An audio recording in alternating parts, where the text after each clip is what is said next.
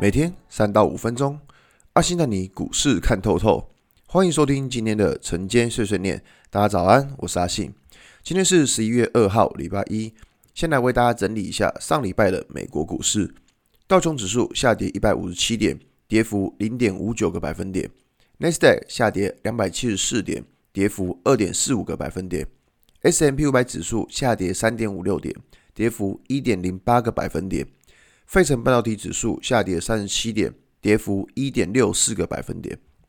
美国四大指数全部都下跌，尤其苹果下跌了五点六个百分点，这个跌幅算是比较重的。那至于苹果下跌的原因，其实在上礼拜就跟大家提过，就是因为苹果它没有提供未来的销量预测，市场根本不知道你手机卖得好还是不好，所以这种不确定性的因素就会造成你知道股价开始下跌。市场什么都不怕。最怕就是这种不确定的因素。那现在市场还聚焦在欧洲的疫情，可以看到这这几天呢、啊，不管是美国还是欧洲疫情，都只能用惨烈来形容。尤其像是英国、法国，他们又再一次的封城了。有时候真的很觉得很奇怪，这些国家你乖乖戴口罩是会怎么样嘛？你脑袋是装浆糊是不是啊？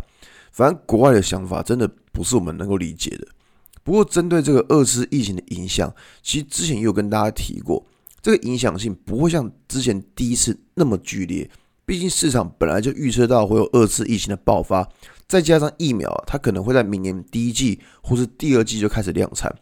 那讲到这边，有同学在上礼拜问了一个很不错的问题，呃，我这样讲啊，他说：“老师，老师啊，国外的疫苗上市会不会跟台湾的疫苗一样这么多问题？然后大家都不敢去打疫苗？基本上呢，不敢说国外的疫苗就不会有问题。”尤其是在这么短的时间内就让疫苗开始施打，真的很难说会不会有问题发生。那至于疫苗打下去之后，会不会有再也没有人感染新冠病毒了吗？基本上也不可能。你要想哦，每年那个台湾的流感疫苗都打那么多，那请问一下，打了打了，还不是会感染流感？所以根本的原因就是因为病毒会开始变异。所以就算疫苗上市之后，相信未来会有很长一段时间，我们还是要跟病毒呢。一起共存，只是相关的防疫类股会不会在反映这个题材就不知道了。毕竟防疫股票了，其实涨幅都不小了，正在往上拉抬。其实你进场的风险也也是也是不小，知道吗？那么回到台股来看哦，这几个礼拜可以看到，整个市场都为美国总统大选的关系，造成成交量萎缩。不管是法人还是散户，都是在选前都偏向那种观望的角度。那这里造成了很多个股基本上都没有什么太大的波动，呃，就算有波动，也都是向下的波动了。不过市场会有这种反应，其实也不用太意外，因为根本就没有人有把握到底谁会当选。那当选的人会不会又有什么惊人之举？